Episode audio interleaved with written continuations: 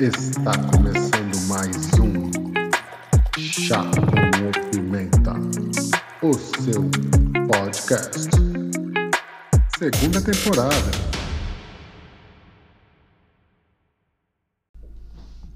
Salve, salve galera do 01, tudo bom com vocês? Me chamo André Reis, sou gerente de projetos e soluções da Microsoft e, como sempre, tenho um imenso prazer em fazer parte da equipe do podcast Chá com Pimenta do meu brother Anderson Rodrigues. Especialmente às quintas-feiras, tem um encontro marcado para falarmos de tecnologia sem precisar de dicionário. E hoje, nesse quinto episódio da segunda temporada do 01, nós vamos falar dos Virtuais Assistants, AI, ou as colunas inteligentes.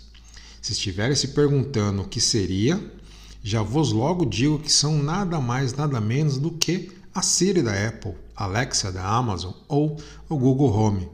Mas vejam, não estamos falando dos virtuais assistents que estão nos, seus, nos vossos telemóveis, como a gente muitas vezes pode utilizar Hi Siri, Hi Google, OK Google, e esses virtuais assistents se habilitam por mágica, vamos dizer assim, e nos auxiliam nas atividades do dia a dia no seu telemóvel.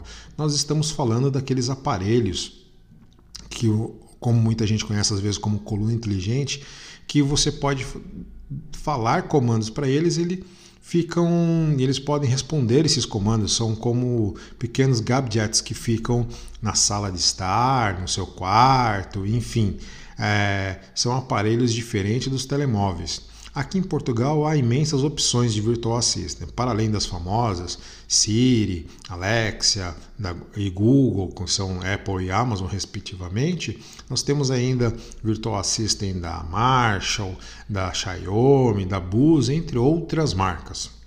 Em comum, todas elas utilizam a inteligência artificial, como ponto de tecnologia principal e são ativados por comando de voz e normalmente são conectáveis com, com os telemóveis para fim de extensibilidade de funções.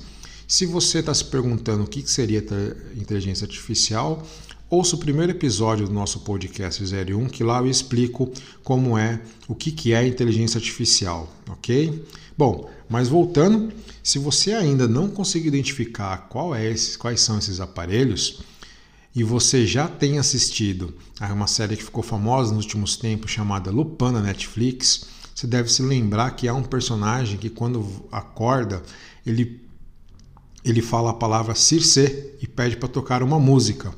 Algumas vezes, algumas cenas, ele está a dançar com a sua esposa ou a sua esposa não consegue fazer com que o assistente virtual toque a música, porque o assistente virtual não reconhece a voz dela como uma voz de comando mas ele sempre fala Circe e pede o nome da música e imediatamente aquela música é tocada. Ou você pode simplesmente dar um comando para perguntar qual o seu compromisso do dia, ou qual é a temperatura, a meteorologia para aquele dia. É um assistente que fica à sua disposição.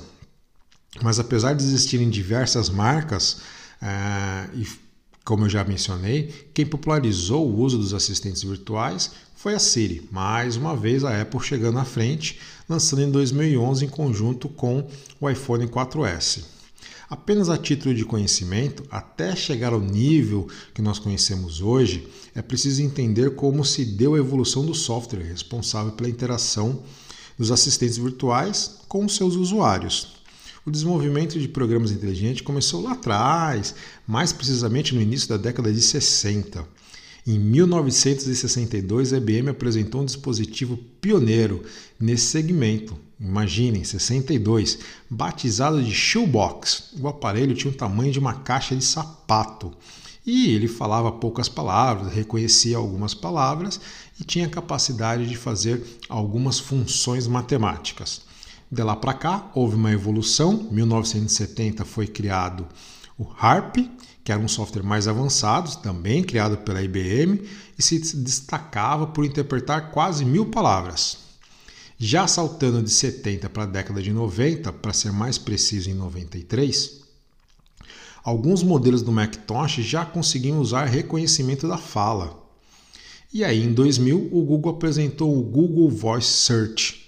O motor de busca passou a reconhecer comandos de voz dos usuários para fazer pesquisas na web que é um grande avanço para principalmente as pessoas com algum uma, alguma mobilidade, que tem alguma mobilidade reduzida, que não conseguem utilizar adequadamente por algum impacto na sua coordenação, pode utilizar a voz para fazer comando e navegar na web.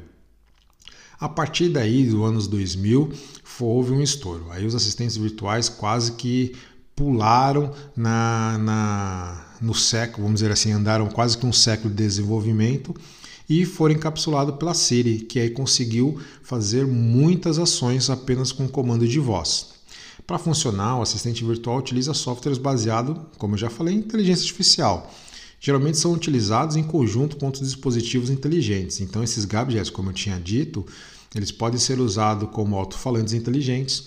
Você pode solicitar que ele toque uma música, você pode solicitar criar diversos comandos, conectar esse gadget com outros aparelhos mais sofisticados.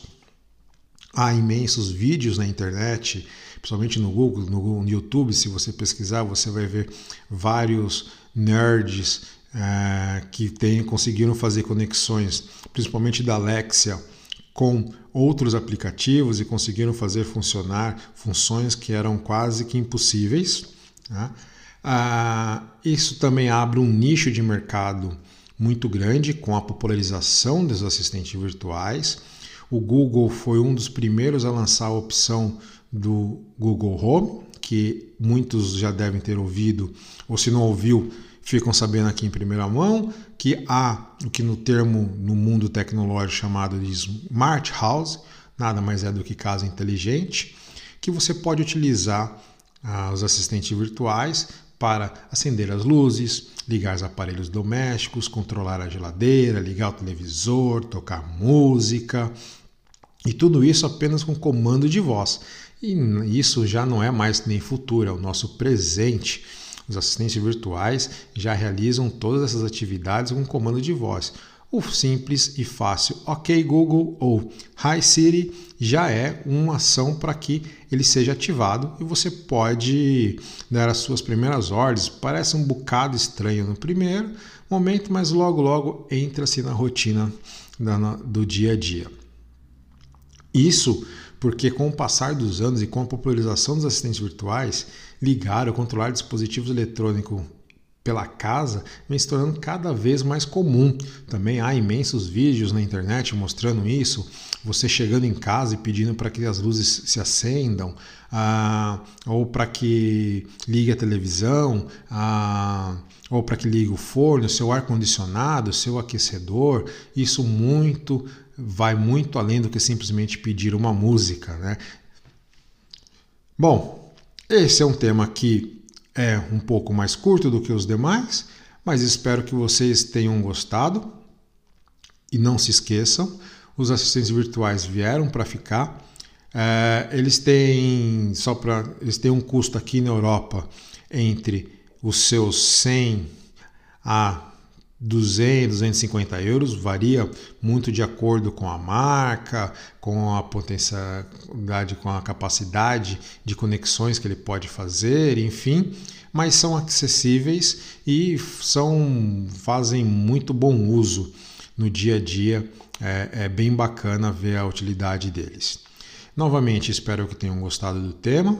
Como sempre, peço que curtam, compartilhem, se inscrevam no nosso canal e, como já falei, no nosso, principalmente no nosso canal de YouTube, que a partir de 2021 nós temos é, temas, episódios ao vivo e no nosso podcast. E claro, fiquem ligados, pois temos conteúdo todos os dias com diferentes temas. O 01 fica por aqui, até a próxima e Circe, I can see clear now. Bye bye.